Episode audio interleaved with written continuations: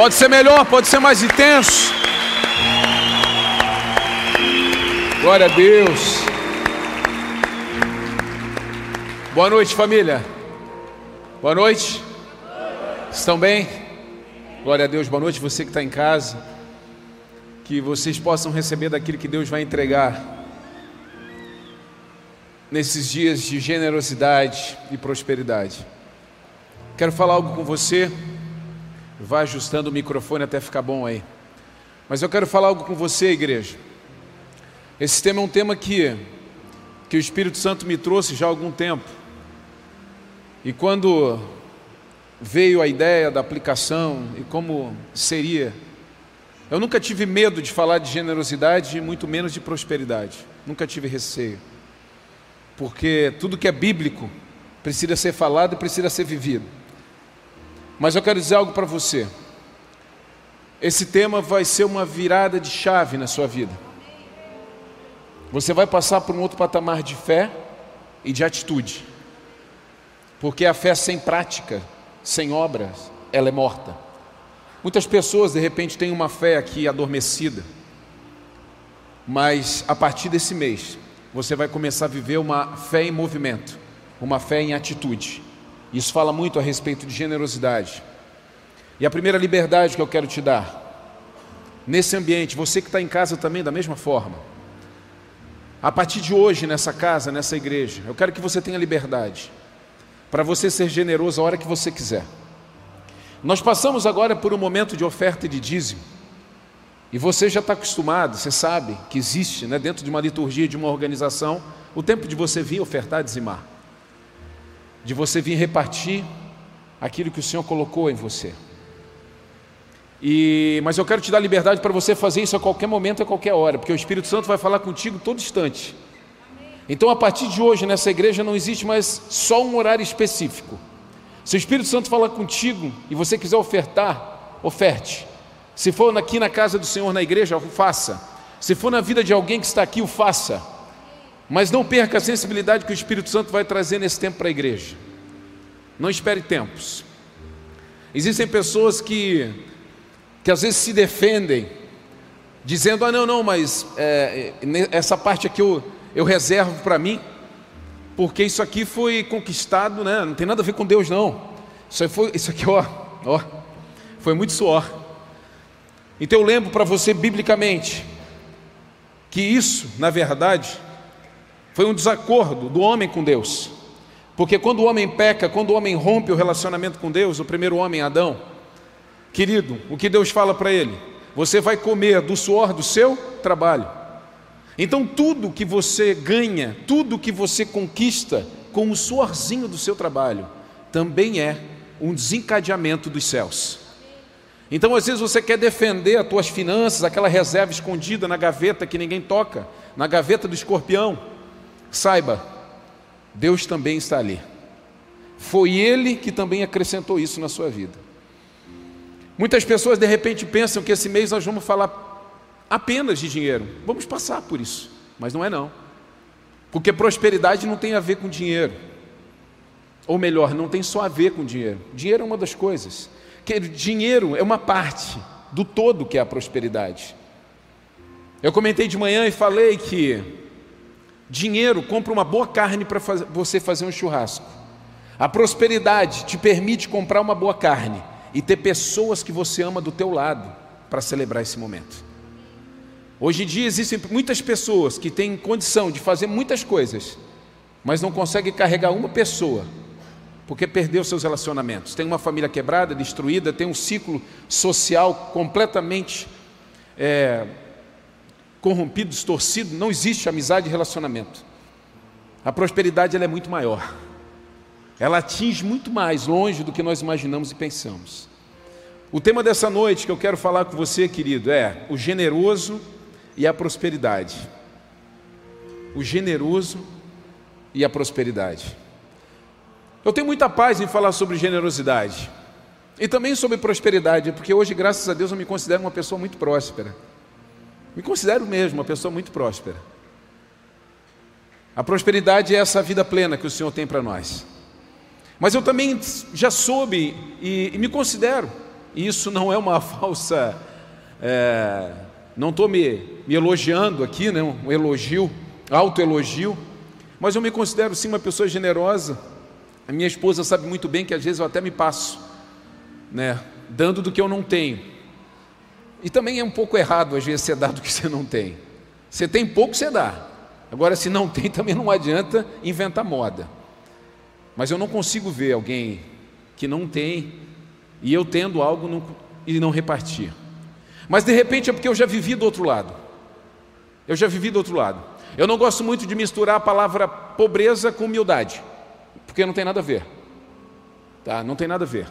Tem muito rico que é mais humilde do que muito pobre. Então existe o cara que é rico e o cara que é pobre, e no meio disso existe gente humilde. Tem gente que fala, ah, é aquela família humilde. Não, mas o que você está querendo dizer com isso? Ela é pobre ou é rica? Não é pobre, então é pobre. Eu nasci dentro de uma família pobre. Nasci dentro de uma família pobre. E eu me recordo claramente todos os desenhos da minha infância. Nós nascemos em São Paulo, eu e meus irmãos, e viemos para cá. Meu pai, nasceu, é, nascido em Criciúma, foi para São Paulo tentar vida na época. E eu e meus irmãos nascemos em São Paulo. E quando eu tinha seis anos de idade, meu pai sofre um acidente muito grave em São Paulo. Trabalhava, era bem colocado lá na, numa empresa. Mas um acidente foi muito grave, levou ele para coma, os médicos desistiram dele. Mas Deus trouxe meu pai de volta. E quando ele trouxe meu pai de volta, as irmãs, meu pai é, um, é o único homem de uma família com sete irmãs. Então as irmãs iam de Criciúma até São Paulo visitá-lo e, e angústia dos pais aqui. Então resolvemos vir para cá. Só que nós viemos, meu irmão, não, não tinha nem caminhão de mudança. Por quê? Porque não tinha nada para trazer. A gente se desfez de algumas coisinhas que a gente tinha lá, morava de aluguel, e viemos para cá. E aí nós experimentamos outro lado da generosidade, porque, querido, você também precisa saber receber. Existem muitas pessoas que não sabem receber, porque tem vergonha. Você tem que saber receber. E eu me lembro claramente de como nós fomos abraçados por, por mãos generosas. Eu me lembro das noites, dos almoços na casa das minhas tias, quando eu ainda morei um pouco na casa de uma tia, de outra tia, quando nós éramos levados de um lugar para o outro, sendo bem tratado e bem cuidado, sendo envolvido e abraçado pela família do meu pai. E foram momentos difíceis até a gente conseguir começar a construir a nossa vida, meu pai se recuperar, a minha mãe se recuperar também emocionalmente, começar a trabalhar e começar a construir a vida. E hoje eu estou aqui. Meus irmãos, muito bem, graças a Deus, estabelecidos, minha mãe sendo cuidada por nós e meu paizinho, o ano passado, foi recolhido para os céus. Mas eu experimentei essa coisa de generosidade também. Eu experimentei também ser um alvo de generosidade. E às vezes a gente tem que saber ser alcançado pela generosidade e ser disparado para a vida de outras pessoas também com a generosidade. Generosidade é transformar aquilo que você tem em algo que o teu próximo não tem. É transformar aquilo que você tem hoje em alguma coisa que alguém não tem. E o que mais às vezes me pega, porque as pessoas fazem um desenho muito estranho, esquisito, que não é bíblico. As pessoas criam fantasias a respeito de, meu Deus, quando eu tiver eu vou dar. Né? Quando eu alcançar o meu primeiro milhão, pensa numa pessoa generosa que eu vou ser, querido. Se você hoje ganha 100 reais por mês e você não é generoso, quando você tiver um milhão, você está morto e você vai ser o maior acumulador da terra. Generosidade não tem a ver com quantidade, generosidade tem a ver com coração, tem a ver com alma. É por isso que Provérbios, Salomão fala a respeito de alma o tempo inteiro. A alma generosa, ou seja, a alma fala de quê? Emoções. Emoções. A alma generosa, ela prospera. Então, querido, quando você vê que alguma coisa está acontecendo e pessoas não têm, você se incomoda com isso. Lembram do amor reativo que eu já preguei aqui nessa igreja? Você se incomoda com isso, você não fica assistindo, você não fica perguntando. Mas só que existe uma coisa no ser humano, querido, é um passo ou repassa da fé. É um passo ou repassa de responsabilidade, Beto. O ser humano é danado, vamos pensar em. Sai, esquece ser humano, vamos pensar no crente. Vamos pensar no crente, esquece o crente, vamos pensar em nós aqui, Igreja das Nações. Se é para julgar, vamos julgar nós mesmos. Amém? Às vezes você está chegando na igreja, você está estacionando o teu carro, e você está vendo o irmão chegando com aquele carro mais bonito que o teu. E aí você pensa assim, nossa, esse irmão aí é que devia construir ali a ação social. Meu Deus, se esse irmão ofertasse o que ele tem. Esse irmão aí é que devia dar lá quando o pastor pede oferta. Ah, se eu tivesse um carrão desse, eu ia dar lá na igreja de oferta. Resolvia todo o problema. Dê o seu guarda-chuva então. Comece dando o seu guarda-chuva. Comece dando o seu tempo, vindo aqui num sábado às sete da manhã, como fizeram ontem, e ficaram até as 13 horas arrumando. Comece doando o seu tempo, chegando uma hora e meia na igreja para levantar uma placa e dar boas-vindas para as pessoas que estão chegando, ou carregar um sombreiro para te tirar do carro sequinho. Ao invés de ficar olhando para os outros e achando o que os outros devem fazer. Generosidade é um caminho, não é um atalho. E eu quero que você se atenha a isso. Generosidade é um caminho que o Senhor estendeu para nós, para que a gente alcance a prosperidade. O diabo, ele tem uma coisa, ele tem um objetivo com o ser humano. O diabo, ele quer te prosperar sem que você tenha um coração generoso. Ou seja, o diabo, ele cria atalhos para colocar coisas na sua vida uma delas é a riqueza. Por quê? Porque ele quer que você prospere sem um coração generoso. Você está morto, porque você vai ser um acumulador. Agora, Deus não. O caminho de Deus, antes da prosperidade, vem a generosidade. Prosperidade é correr mais rápido que a inveja e de mãos dadas com a gratidão. Eu estava orando e o Espírito Santo falou isso comigo. Querido, a pessoa que é próspera, umas é invejada. É isso que eu falei do irmão que está estacionando o carro, o outro está vindo. Mas por que, que esse irmão tem mais sorte que eu? Que sorte, meu irmão. O homem trabalha, o homem estuda, o homem até ora mais do que você, você mais murmura do que ora. E você vem falar de sorte, você vem falar de um Deus injusto. Então as pessoas sentem muita inveja de quem está prosperando, de quem está avançando. Então, querido, a pessoa generosa ela tem que acelerar, ela tem que ser mais rápida do que a inveja, mas andar de mãos dadas com a gratidão. Eu sei quem me deu, e eu sei quem pode me pedir. Eu sei quem colocou no meu bolso, então eu sei quem pode tirar do meu bolso. Eu agradeço o tempo inteiro, eu sou grato o tempo inteiro, eu sirvo o tempo inteiro, eu honro o tempo inteiro. Isso é gratidão.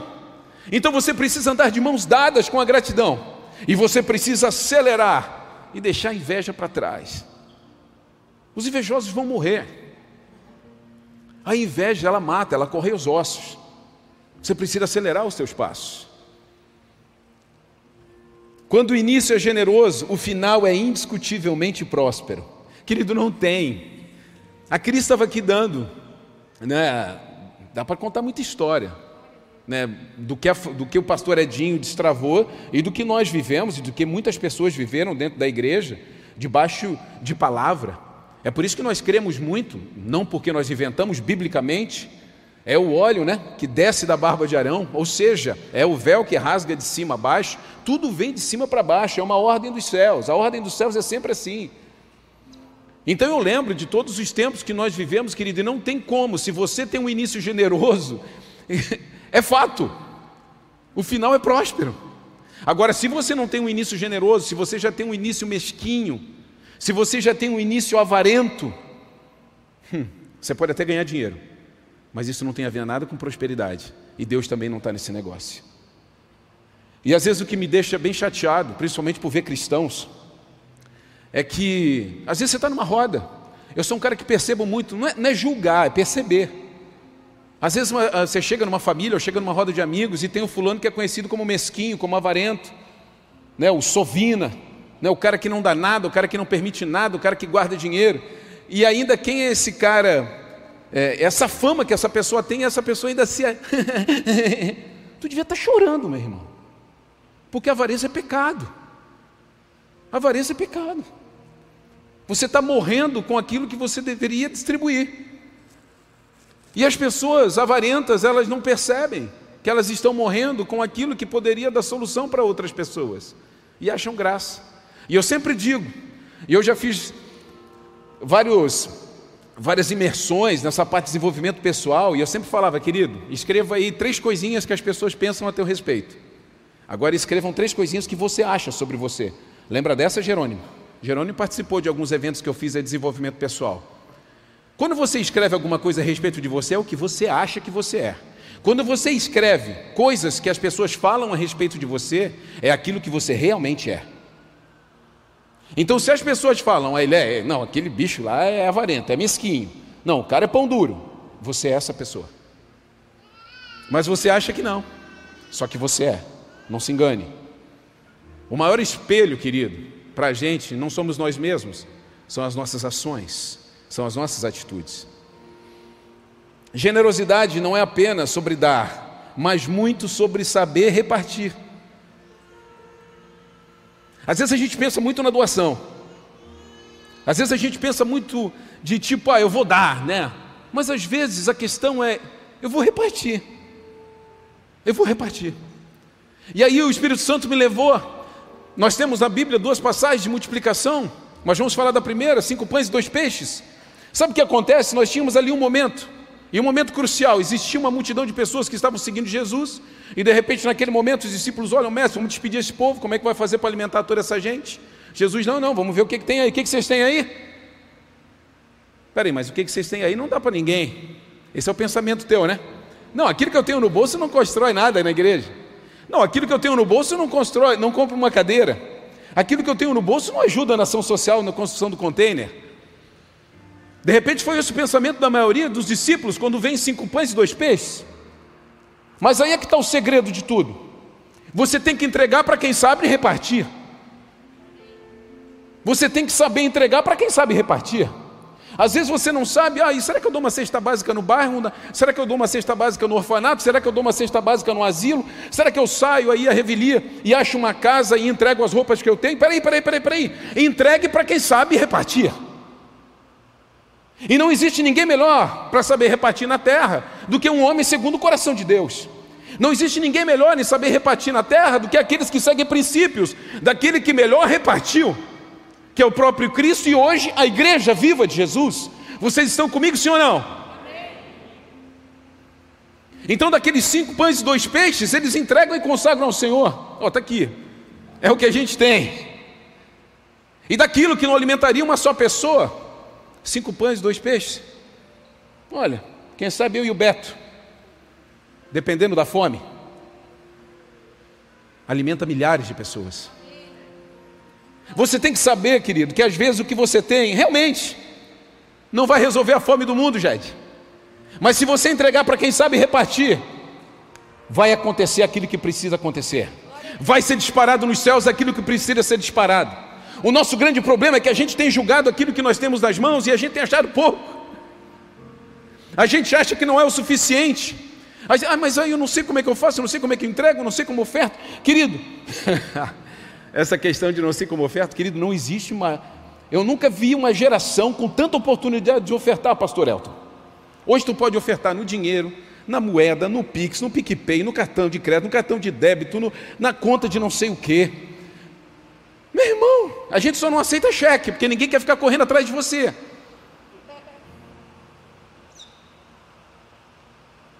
Você sabe, quem pode muito bem repartir aquilo que você tem nas mãos. Então a generosidade, querido, ela não está somente conectada à ação de dar, mas está muito conectada à ação de repartir. Coração generoso. Uau! Deus é maravilhoso. Quando, minha generosi... Quando que a minha generosidade é testada? Uma pergunta que eu vou fazer aqui para você, e eu mesmo vou responder. Quando aparecem necessidades ao nosso redor. É assim que a nossa generosidade é testada. 1 Reis capítulo 17 é muito lindo e eu sempre me lembro disso, não tem, não tem slide. Porque isso aí o Espírito Santo foi me dando no meio das pregações e eu fui acrescentando aqui somente para mim. Quando caminhar, como é que eu sei se eu tô, se sou generoso ou não sou? Pastor, quero fazer um teste. Quando a, quando a necessidade bateu na sua porta, o que, que você fez? Fala com fulano? Não é comigo? Opa, interfone errado. Não, não sou eu. Ah, não, fala com o pastor. Ah, cara, tu tem que procurar lá na igreja. Não, a pessoa foi procurar você. Sabe o que, é que acontece, querido? Entra de novo naquela coisa, não, não, mas o que eu tenho não resolve. 1 Reis capítulo 17. Nós temos ali um profeta, Elias. Elias estava escondido, estava guardado numa caverna, estava sendo alimentado pelos corvos. Deus, vai lá, leva pão e carne para esse homem. e estava bebendo o rio, bebendo água do rio. De repente o rio seca, os corvos param de alimentar. Deus dá uma direção para aquele homem. Ele vai e fala ao profeta Elias: Olha, você vai, aqui, vai para Sarepta, lá vai ter uma viúva, e eu já dei ordem para essa viúva te alimentar. Aí o que, que Elias faz? Bora para a viúva. Meu irmão, pensa comigo. De repente você está aqui, Gui. Você está servindo aqui na casa, né? Você está sendo instruído por Deus. Aí eu falo assim para ti, Gui. Pega a tua família. Você vai lá para o Nordeste, que vai ter uma família que vai te receber, sabe, que vai suprir as tuas necessidades por lá. Meu Deus!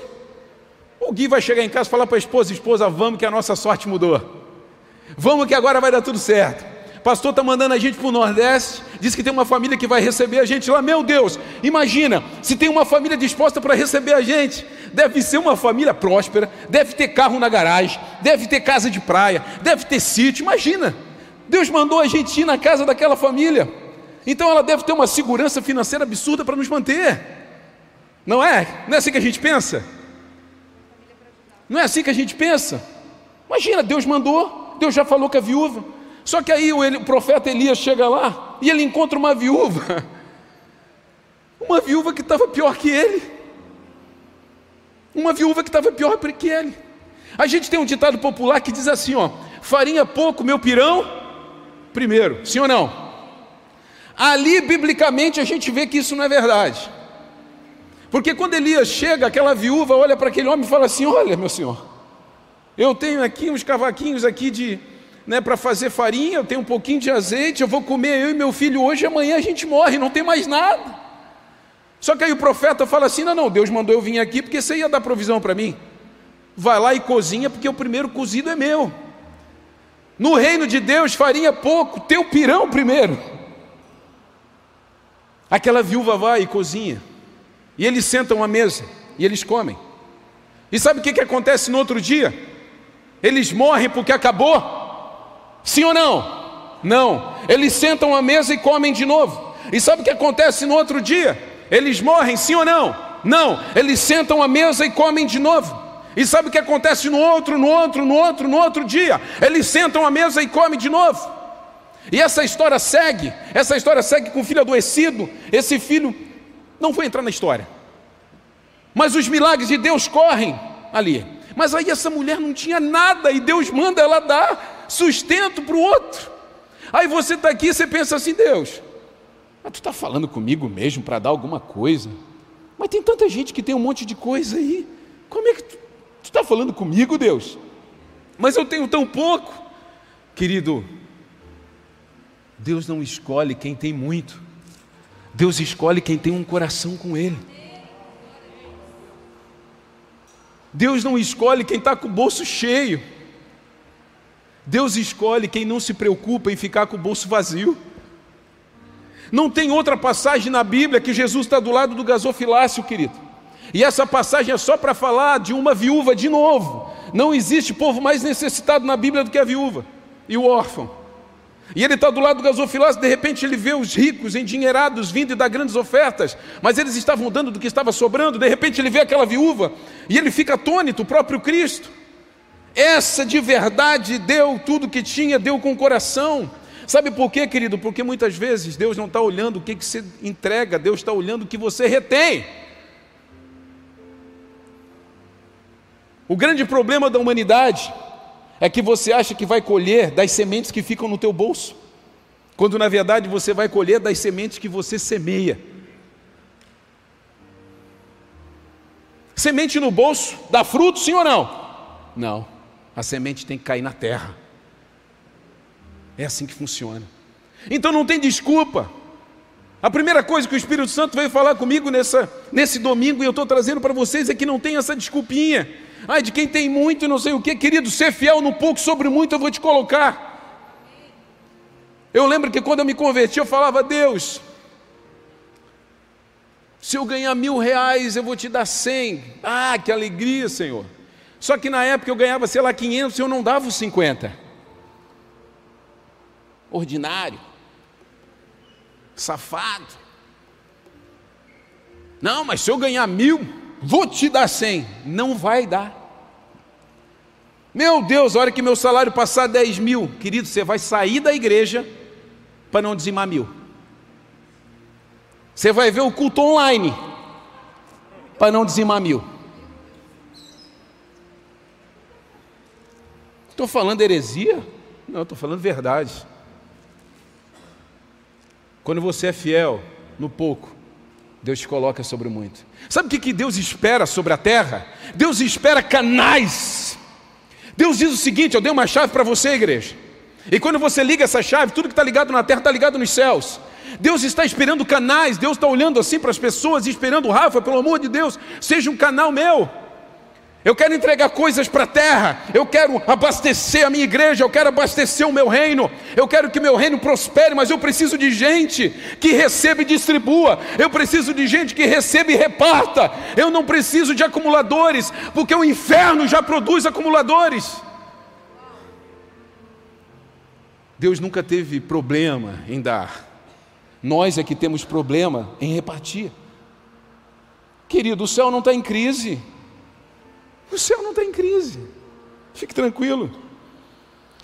Generosidade muitas vezes não tem a ver com o que você tem hoje, mas sim com o que você está disposto a repartir amanhã.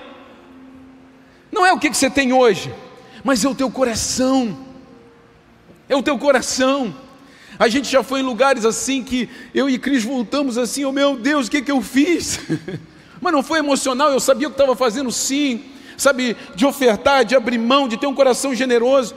Por muito tempo eu fiz nessa igreja. Sabe, a igreja não tinha ainda uma estrutura social, eu não lembro quando isso, que é, sei lá, 10, 15 anos atrás, mas eu pegava o meu salário, eu pegava o meu salário, comprava, uma, fazia, montava uma cesta básica sozinho. Eu me lembro que uma vez levei um jovem, acho que foi o Cubasco que foi comigo numa dessas idas, e eu botava no carro e eu saía, e eu entrava num bairro mais carente, e eu procurava uma casa, e eu sempre procurava uma casa com varal carregado. Quando eu via um varal carregado de roupinha de criança, aquela coisa arada toda, eu parava o carro. E quantas vezes eu fui impactado pelos céus e ali eu construí meu caráter de cristão. Eu batia na porta daquela casa e dizia: Olha, Deus mandou eu entregar um presente para você, você recebe. Aquela mulher já começava a chorar, aquele homem já começava a chorar, me mandavam entrar, e ali nós tínhamos um tempo de conversa, de oração, de transformação. Ali Deus foi me ensinando que a generosidade, querido, é, são ações como essa, ações voluntárias. Só que chega um momento que a coisa está tão organizada que você não precisa mais fazer isso. Nós já estamos fazendo ontem, mais de 50 famílias foram tocadas aqui nessa igreja. Você pode aplaudir Jesus por isso?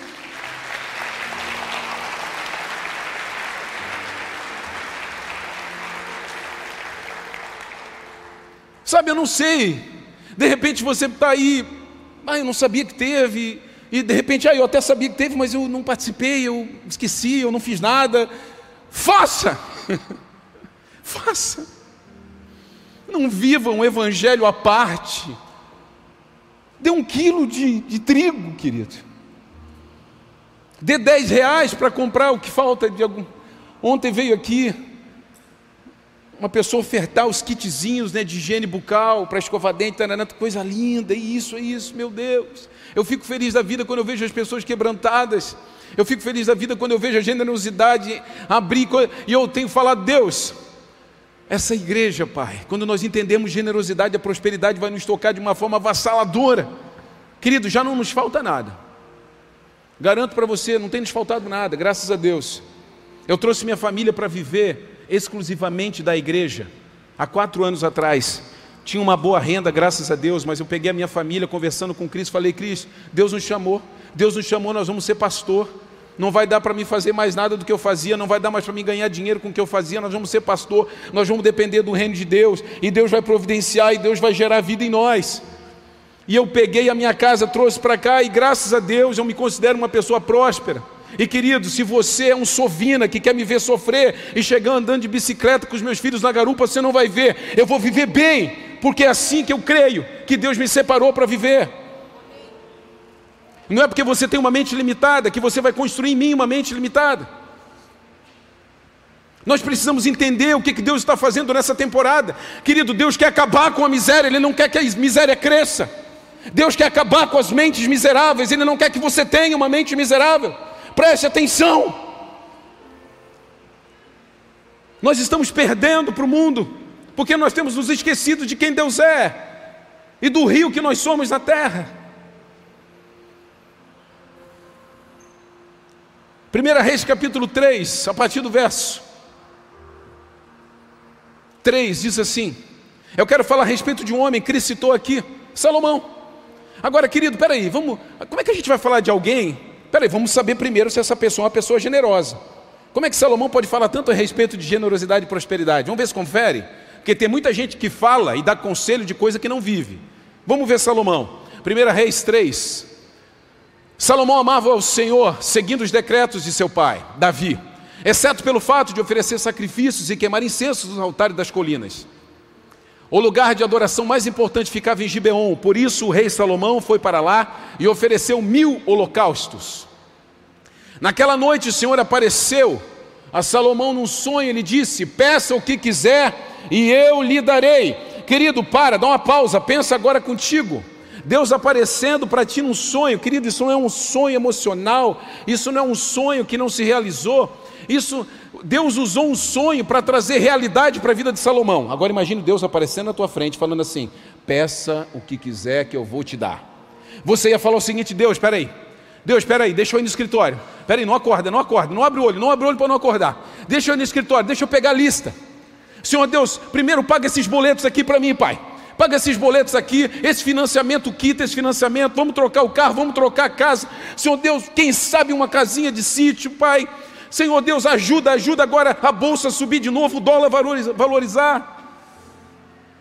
Foi isso que Salomão pensou? Foi isso que Salomão pediu? Sim ou não? Não. Isso tudo é pensamento de quem pensa em si mesmo. Tem nada a ver com generosidade. Olha Salomão. Salomão respondeu: Tu mostraste grande amor leal ao teu servo, meu pai, ao meu pai Davi, pois ele foi fiel, justo e verdadeiro diante de ti. Agora continuaste a mostrar teu grande amor, leal, dando-lhe um filho para sentar-se em seu trono. Agora, ó Senhor meu Deus, tu me fizeste reinar em lugar de meu pai, Davi, mas sou como uma criança pequena que não sabe o que fazer. Aqui estou no meio do teu povo escolhido, uma nação tão grande e numerosa que nem se pode contar. Dá a teu servo um coração compreensivo, para que eu possa governar bem o teu povo e saber a diferença entre o certo e o errado Pois quem é capaz de governar sozinho este teu grande povo? O Senhor se agradou do pedido de Salomão. Por isso Deus respondeu, querido, olha o que Deus respondeu. Para quem tem um coração generoso, olha o que Deus responde para quem tem um coração generoso. Uma vez que você pediu sabedoria para governar meu povo com justiça, e não vida longa, nem riqueza, nem a morte de seus inimigos, atenderei a seu pedido. E lhe darei um coração sábio e compassivo, como ninguém teve, nem jamais terá. Também lhe darei o que não pediu. Deus dá o que a gente não pede, mas Ele sabe o que a gente precisa. Ele sabe. Riquezas e fama. Nenhum outro rei em todo o mundo se comparará a você pelo resto de sua vida. E se você me seguir e obedecer os meus decretos, a, meu, a meus decretos e mandamentos, como fez seu pai Davi, eu lhe darei vida longa. Agora eu pergunto para você, Davi poderia falar de generosidade, sim ou não? Sim. Perdão, Salomão. Salomão poderia falar sobre generosidade? Sim. Você pode falar sobre casamento se você tiver um casamento bom, não perfeito. Se você tiver uma família unida, você pode falar sobre isso. Se você tiver uma paternidade boa, fale sobre paternidade. Agora não fale daquilo que você não vive, não fale daquilo que você não pratica. Querido, não seja teórico, seja prático. Então Salomão podia, falar sobre generosidade, Salomão pode falar sobre prosperidade. Porque no primeiro momento, quando Deus olha para aquele homem e diz assim: pede o que você quiser, ele não olha para si mesmo, ele olha para as pessoas. Sabe o que coração generoso? Quando você ganha alguma coisa, você pensa assim: uau, cara, eu posso repartir isso aqui, eu posso dar, eu posso melhorar ao meu redor, eu posso levantar a maré para que os barquinhos subam. Esse é o coração generoso. O coração avarento não, está guardando, está guardando, está construindo mais coisa, mais coisa para guardar, para guardar, para guardar. Nada de errado em construir casa, em construir casa na praia, nada errado disso.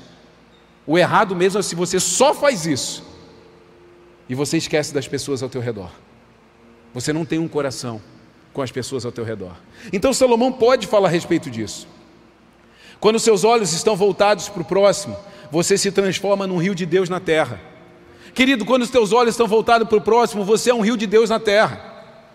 Você é um rio de Deus, Deus está procurando esses rios. Mas aí você começa com uma historinha, Deus, me dá que eu vou abençoar, me dá que eu vou abençoar. Jacó, né? De tudo que você me der, Senhor Deus, eu vou te, eu vou devolver para você o dízimo. Querido, mas Deus conhece teu coração, Ele sabe que não vai ser bem assim, porque hoje, mesmo no pouco, você já não é fiel. Então nunca Deus vai te colocar sobre muito, mas espera aí, tem alguém que se interessa no teu discurso. Tem alguém que se interessa no teu discurso. Tem alguém que quer que você prospere sem você ser generoso porque você vai cavar a tua própria cova. Tem alguém que cria atalhos na sua vida para que você prospere, acumule riquezas, sem ter um coração generoso. O inferno deseja isso para você. E eu vou falar rapidamente disso aqui em seguida. Quando você deseja prosperidade antes de ter um coração generoso, generoso, você pode se transformar num acumulador nessa terra. Isso acontece, querido, em Lucas 12, nós temos uma passagem que ilustra muito bem a respeito disso. A parábola do rico insensato. Jesus está ali. De repente vem uma pessoa e fala assim: Ô oh, Jesus, no meio da multidão. Ô oh, Jesus, fala com meu irmão aí para ele dividir a, herança. Né, a gente está num atrito aqui, está né, tá numa discussão aqui, aí meu irmão. Aí Jesus, pô, mas o que, que eu tenho com vocês? Né, o que, que eu tenho que você. que, que, que eu tenho em ser juiz aí no meio de vocês? Mas aí Jesus, como sempre, peraí, vamos fazer disso uma parábola. Vamos contar uma história a partir disso. Vamos contar uma história a partir de um homem que tinha muitos bens, e ele tinha um celeiro, e ali ele guardava todos os seus bens, e ali ele armazenava tudo aquilo que ele tinha. E de repente ele continua ganhando ainda mais, ainda mais, ainda mais. Aí o que, que ele pensa? Vou construir um outro celeiro para guardar ainda mais. Sabe que Jesus chama esse homem dentro da parábola? Louco. Nessa mesma noite, a tua alma será tirada. Sabe o que Jesus está dizendo, querido? Jesus estava dizendo o seguinte, querido: você perdeu a chance, você já tinha um celeiro cheio, transbordando. Se você tem mais, Deus está dizendo assim: ei, ei, ei, pensa que pode não ser para você. Nós recebemos uma oferta, e eu já contei para a igreja, mas de repente alguns aqui não estavam. Nós recebemos uma oferta, e essa oferta foi uma oferta grande. Vou falar o valor, não vou falar a pessoa. 50 mil reais. Essa pessoa não congrega nessa igreja. Mas essa pessoa me conheceu, soube do projeto social. Essa pessoa faz algumas negociações de finanças e tal. E essa pessoa me procurou um dia quebrantado, coração pulsando, olhos avermelhados, chorando e ele dizendo assim: Rob, eu tenho feito algumas coisas e tenho um ganho dinheiro. Eu tenho mexido em algumas coisas das minhas finanças e tenho um ganho dinheiro. Que uau, eu...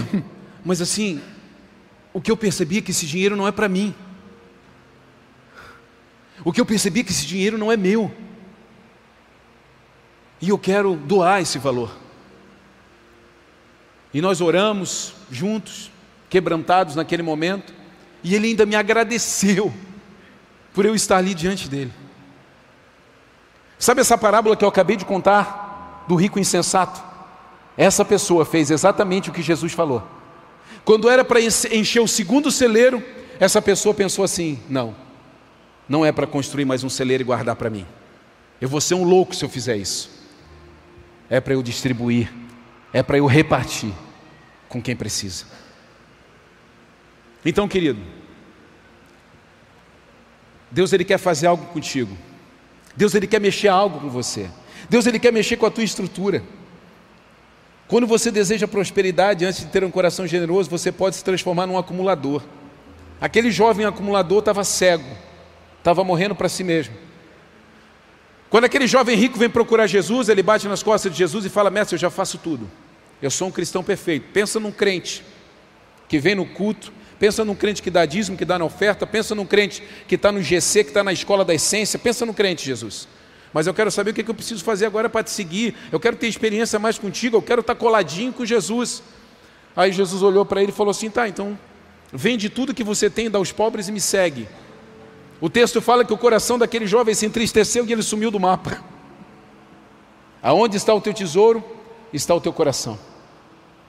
Jesus falou assim para mim, para ele, ó: "Ei, pega tudo que você tem e reparta com quem não tem". Ele olhou assim: "Não, né, Jesus? Aí também não, né?" E até hoje eu não sei onde esse cara está.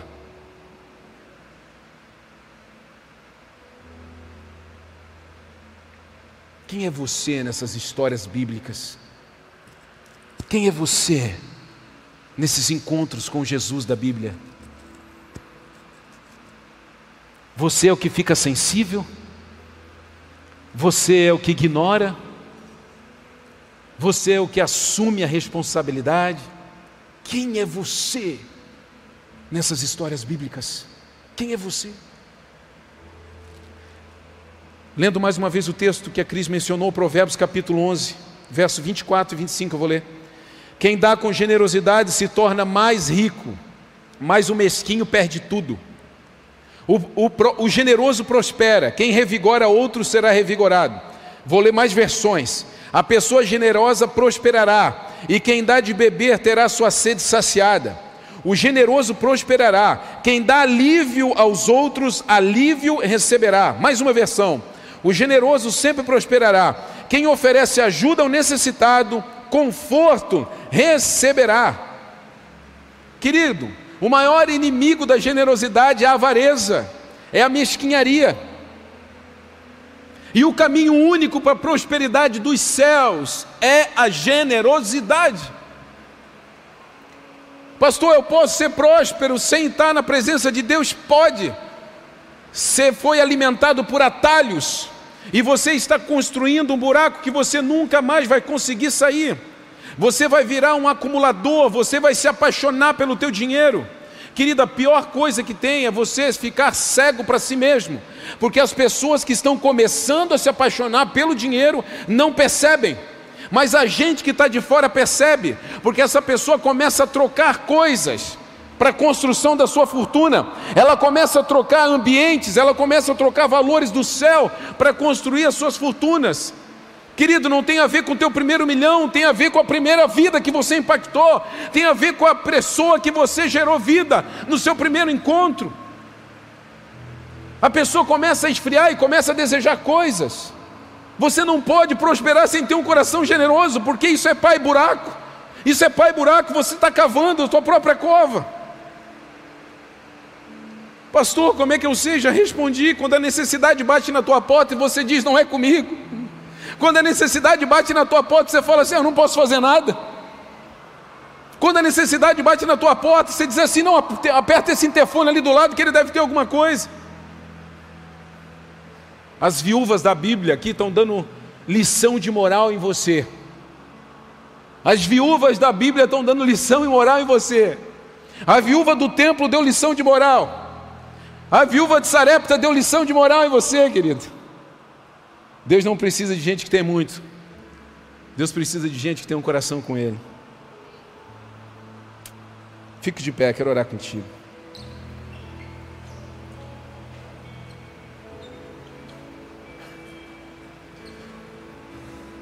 Eu tenho descoberto nessa busca constante por Deus. Querido, eu li um livro, terminei de ler. Esmagado é o, é o nome do livro, é do T.D. Jakes um bispo americano. Eu vou mandar comprar, não tem ali ainda. Eu até falei para o Neto essa semana que o Neto me perguntou: e aí, Roberto, o livro é bom? Eu disse: o livro é excelente, só que tem um problema para o crente. Qual é o problema para o crente do livro? Ele tem 300 páginas. Porque pensa num povo preguiçoso para ler, igual o crente. A primeira coisa que ele olha não é o título, é quantas páginas o livro tem um livro excelente que fala a respeito de nós sermos esmagados. Ele faz uma analogia o tempo inteiro a respeito da produção do vinho e de como a uva é esmagada para produzir o melhor vinho. A semente ela precisa cair na terra, querido, senão não faz sentido. Sabe, de repente hoje tem pessoas aqui dentro que até estão prosperando, mas a tua prosperidade ela está sendo alcançada através de atalhos. Querido, a Bíblia só fala de caminho, e o caminho se chama Jesus Cristo. Não aceite atalhos para você prosperar. Não aceite atalhos. Não aceite que ninguém coloque dinheiro no teu bolso se você ainda não tiver um coração generoso. É por isso que eu falei. Você vai ter liberdade para fazer o tempo inteiro, durante a semana, sabe, o tempo inteiro, entrar em contato com secretaria.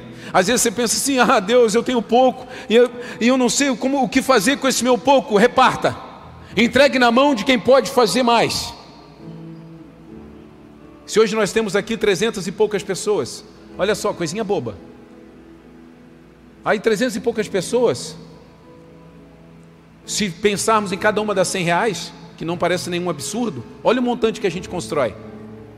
Agora, se a gente pensar em uma só pessoa, às vezes você pode pensar, eu não tenho tudo isso. Aí é que está a construção. Quando você deixa de fazer, você sobrecarrega quem faz. Querido, não deixe a generosidade passar por você. Muitos estão esperando o barco da prosperidade, sem terem experimentado o barco da generosidade. Isso é morte. Isso é morte. E geralmente os acumuladores não percebem. Feche teus olhos, eu quero orar contigo nesse tempo. Eu quero que você pense, Deus, fale com Ele, fale com Ele, você. Feche teus olhos, fale com Ele. E pergunte a Deus, Senhor, aonde eu tenho falhado no que diz respeito à generosidade? Aonde eu tenho falhado? Quem eu sou? Quem eu sou naquela igrejinha, naquele templo que Jesus estava ali, do lado do gasofilácio? Eu sou a viúva ou eu sou aqueles endinheirados que dava do que sobrava? Quem eu sou? Qual seria o meu comportamento se eu fosse aquela viúva de Sarepta e alguém bate na minha porta dizendo: Olha, dá esse pouco que você tem, dá esse pouco que você tem. Será que eu daria? Será que eu não discursaria a respeito da minha família, da necessidade? Será que eu não discursaria falando, não, eu estou construindo aqui patrimônio para os meus filhos? Será que eu não discursaria dizendo, não, eu estou construindo riqueza para deixar para as minhas gerações? E aí Jesus fala para aquele jovem que também estava construindo riquezas para gerações, louco, nessa mesma noite você vai ser levado. oh Deus, fala, Senhor Deus, com a tua igreja. Eu te peço, Pai, em nome de Jesus Ativa corações generosos, Pai, no meio da tua igreja. Tu nunca tivesse problema, Pai, em dar, tu nunca tivesse problemas em entregar, tu nunca tivesse problemas, Senhor Deus, em produzir riquezas. Tu és o dono de todo o ouro, de toda a prata, todas as riquezas estão em ti. Pai, nós estamos falando aqui de generosidade, uma prosperidade que alcança todos os níveis. Senhor Deus, pessoas, Senhor Deus, que precisam sim ter suas vidas libertas, ter seus corações saciados na tua presença pessoas que precisam ter paz dentro dos seus casamentos, pessoas que precisam ter paz dentro dos seus lares, pessoas, Senhor Deus, que precisam ter paz, Senhor Deus, no seu relacionamento entre pai e filho, entre marido e mulher, entre amigos. A nossa sociedade, Senhor Deus, está completamente degradada, Senhor Deus. As pessoas estão se odiando, Senhor Deus, livremente. Livremente. Isso não é uma vida plena, isso não é uma vida satisfatória. Nós não podemos falar, Senhor Deus, que essas pessoas têm experimentado de uma prosperidade, onde não existe ausência, Senhor Deus, de necessidade. Nós precisamos chegar num nível, Senhor Deus, onde tudo que temos é o suficiente para vivermos, onde tudo que tivermos é o suficiente para vivermos, para sermos felizes, para sermos completos em Ti. Por isso, gera no coração da tua igreja Pai, gera no coração, Senhor Deus, dos teus filhos que estão aqui nessa noite, daqueles que estão dentro de suas casas nos assistindo, uma necessidade de construir cada vez mais, de avançar cada vez mais, não por aquilo que eu quero fazer por mim mesmo, mas por aquilo que eu quero fazer pelo outro, pelo próximo. Eu quero sabedoria para governar, eu quero sabedoria para ser justo sobre essa terra. Senhor Deus, eu quero ser sábio, Senhor Deus, para saber repartir. Eu quero ser generoso, Pai me ajuda, me socorre, me tira, Senhor Deus, de uma mentalidade mesquinha, avarenta, me tira, me ajuda, me socorre, me liberta nessa noite, em nome de Jesus.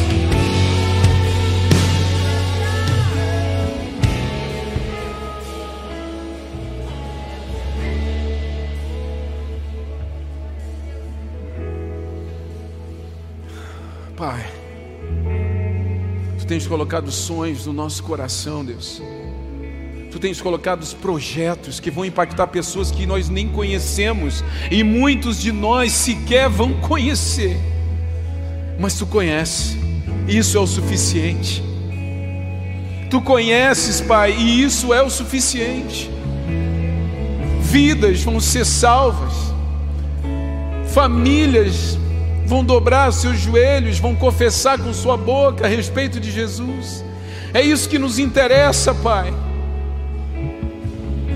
Que um alimento se torne num caminho para alcançar uma família.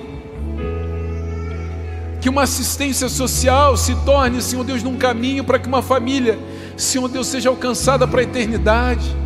Se arrependa dos seus pecados e avance para perto de Ti. Ajuda-nos, papai. Ajuda-nos, ajuda-nos.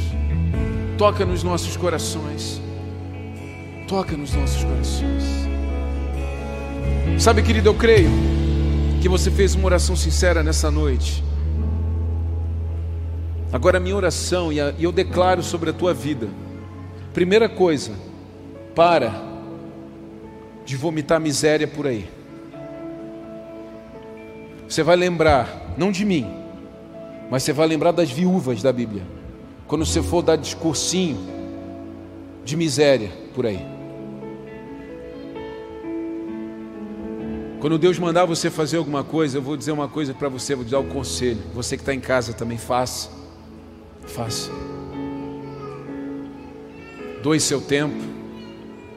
Doe suas habilidades. Não se compare com quem não conhece a verdade, querido. Doe seu tempo, doe sua habilidade. Se você tiver que doar riquezas, doe. Faça o que você quiser. Mas doe. Ajuda a construir uma nova sociedade. Para de olhar tudo que está ao nosso redor, entrar em sites de notícia e dizer que o mundo não tem mais jeito, que o Brasil está perdido. Comece a mudar a tua vida e a vida das pessoas que estão ao teu redor. A partir disso, nós vamos começar a mudar a nossa sociedade. Um coração generoso, querido, aqui produz corações generosos aqui. É um desencadeamento. Creia no teu coração. Hoje é uma noite de Santa Ceia. É uma noite de nós nos assentarmos com o próprio Cristo, lembrarmos de tudo que fez por nós. Pastor, quem está convidado para participar dessa mesa? Todos. De repente você vem para cá e você vem de uma outra igreja e você aprendeu de uma outra forma, com uma outra doutrina. Eu não quero falar sobre o que você aprendeu, mas eu quero falar sobre o que nós praticamos. Eu nunca vou levantar um muro impedindo você de se achegar à mesa do Senhor. Nunca. A gente só se santifica quando nós nos aproximamos de Jesus. Não existe santificação à distância e depois aproximação. Então todos, absolutamente todos, estão convidados a participar da ceia do Senhor. Aqui nós pensamos assim. Aqui nós pensamos assim. Se de repente você entrou por aquelas portas e pensou, não, eu não sou digno, quero te dar uma notícia, eu também não sou, Ele me fez. Então tome da Santa Ceia, sente-se à mesa com o Senhor e comece a mudar e a transformar a tua vida. Se você não pegou a ceia e quer pegar nesse momento, levante sua mão, nós temos voluntários aqui, para que você participe conosco, como família, dessa noite. Eu quero te dar alguns minutos para que você faça uma reflexão, sentado, de pé, ajoelhado, como você quiser. Pastor, que reflexão é essa? Fale com Deus. Não existe palavra, não existe jeito. Se você precisar pedir perdão, se você precisar falar alguma coisa que está no teu coração para Ele, fale.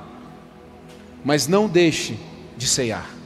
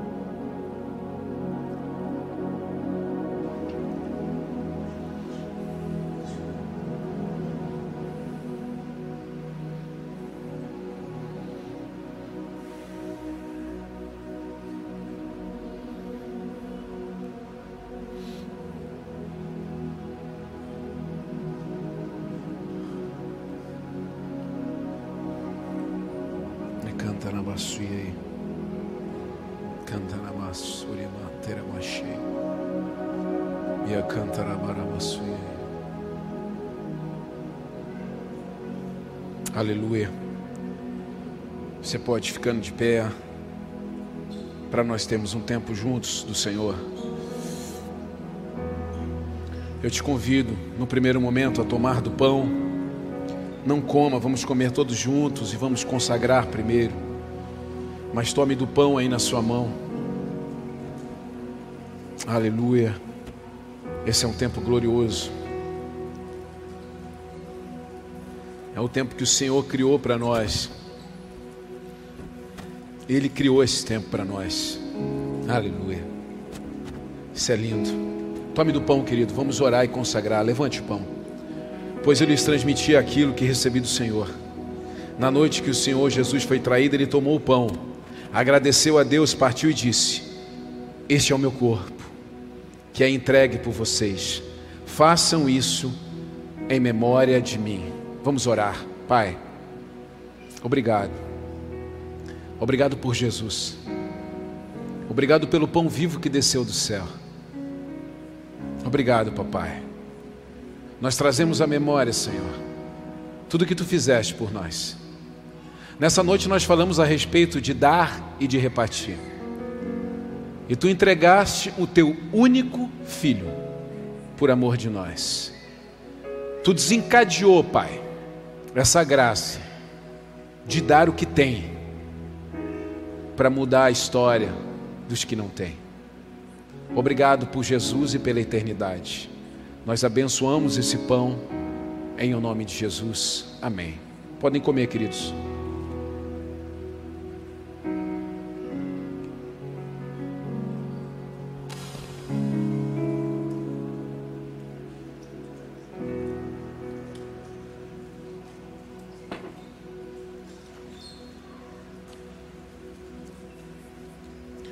Tome do simbolismo do vinho.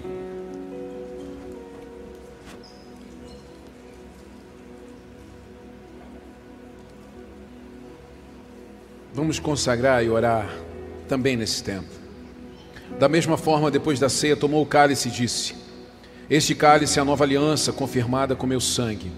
Façam isso em memória de mim sempre que o beberem. Vamos agradecer. Papai, há uma aliança, há um desenho, onde tu nos aproximaste novamente de ti. Esse desenho, Senhor Deus, começa na generosidade, de tu entregar o teu filho, e termina na prosperidade, de nós recebermos a vida eterna. Não existe prosperidade maior para o homem do que a eternidade contigo. Por isso, Pai, nós te damos graças por essa aliança. Nós te damos graças, Senhor Deus, por nos permitir ser alcançado pela tua generosidade, pelo teu amor. Nós abençoamos esse cálice no nome santo de Jesus. Amém. Podem beber, queridos.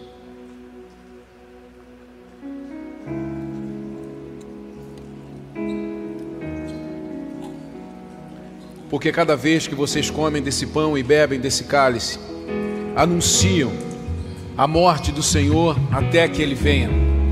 E a grande notícia que precisa estar vibrando nas nossas mentes e nos nossos corações é que Jesus está por vir. Jesus está voltando para buscar a sua amada noiva, a sua igreja, e nós precisamos celebrar, nós precisamos estar apaixonados por esse momento. Dá um glória a Deus aí, meu irmão. Dê um forte aplauso para Jesus.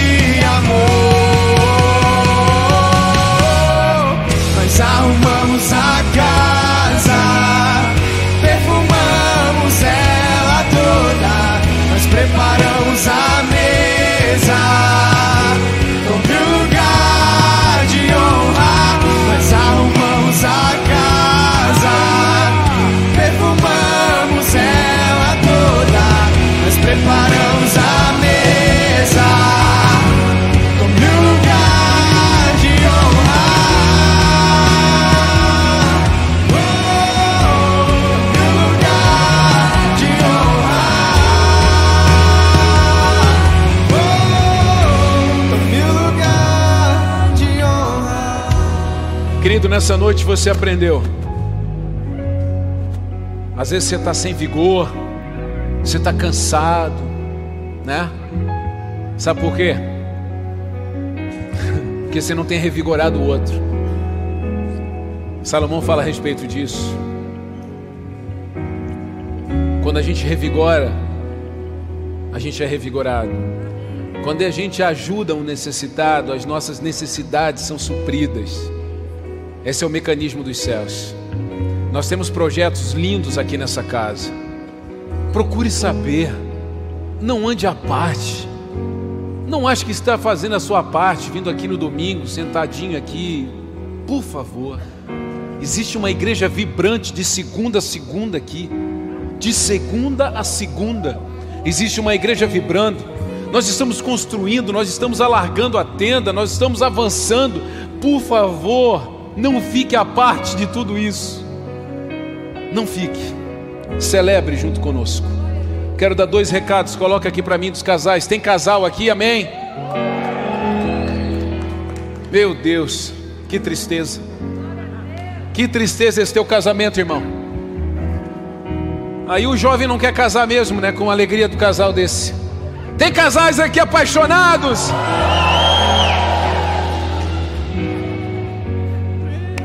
Uma palma e meia para vocês. Encontro de casais, próxima quinta-feira, 20 horas aqui, tá?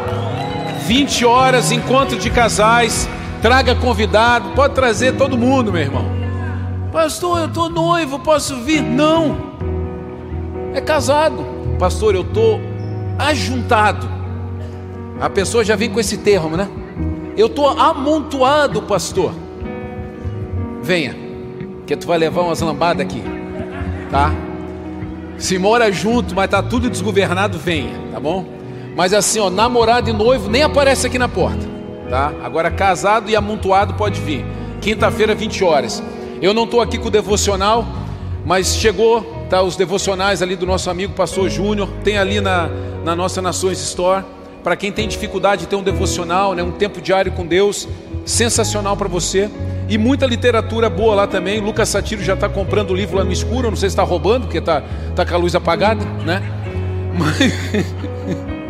Mas está lá, está lá ele. Ele é o vendedor da noite. Opa, obrigado, querido. Está aí, está aí o livro. Tá devocional, então passe lá, muitas coisas estão. E Lucas Satiro vai atender você com aquele sempre sorriso gostoso e maroto dele, tá bom? Levante sua mão, querido, quero orar e abençoar a sua casa. Pai, em nome de Jesus, eu abençoo a vida desses homens e dessas mulheres.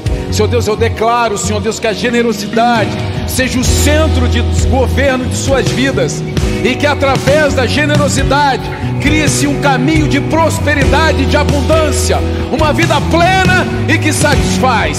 E aos que creem, digam.